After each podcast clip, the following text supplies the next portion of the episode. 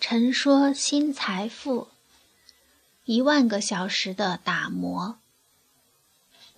回想到我第一次高考的时候，校长请了他的一个朋友来到我们学校，给我们整体高三近千人做讲座。我们整个高三年级的人兴冲冲地排队入场，进入我们学校新校区的新会场。那个心理专家是北京师范大学心理系的一个副院长，已经不记得他讲了什么，大概是超过了一个小时，不到一百分钟，而且最后留了半个小时，让大家随机的写纸条交到他手里。他再随机的抽取几个纸条，每个纸条回答两三分钟。很快，两节课的时间就过去了。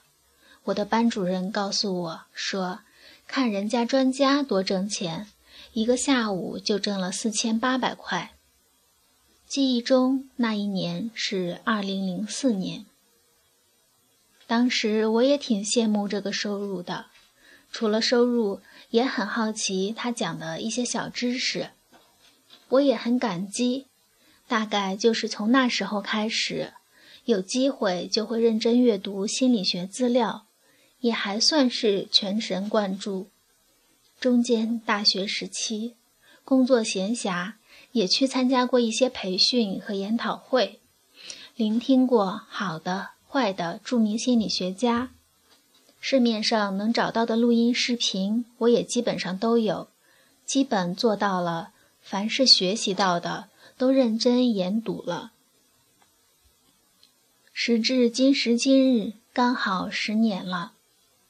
第十个年头的七月份，我通过了心理咨询师二级的考试，证书很快就可以拿到我的手中。在我内心深处认为。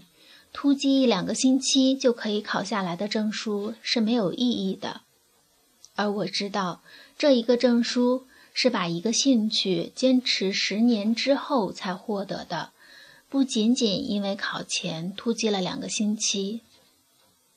我最感激的地方是心理学的学习过程中最大的受益人是我。我在每个选择节点上。更关注自己在意的意义，更明白不知道的还有很多。间接的受益人是我的朋友和学生，他们会在需要我的时候真诚地征求意见，让充满迷雾的道路上能查询路标和地图。现在回头想想，跟丹尼尔写的《一万个小时天才理论》。有异曲同工之妙，这是一本创业者们喜闻乐道的书。丹尼尔讲，无论你想做什么样的，掌握工作技能也好，打磨兴趣爱好也好，你需要全身心的投入一万个小时，这样你才可能做到技艺精湛、出神入化，最后你能做到以此为生。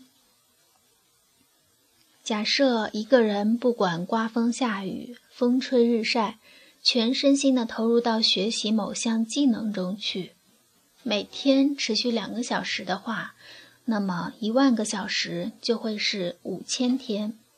以年为单位的话，换算出来是十四年的时间。有人问你会游泳吗？你只是能飘起来，你好意思说那叫会游泳吗？一片树叶都可以做到。你刚读两本某行业的书，你好意思说最近感觉提高了某方面的能力吗？一万小时天才理论是个简单实用的理论，讲了人们心中早就明白的道理，让矫情的人显得更加矫情，让坚定的人看起来更加坚定。文章来自微信布衣春秋，感谢倾听，下次再会。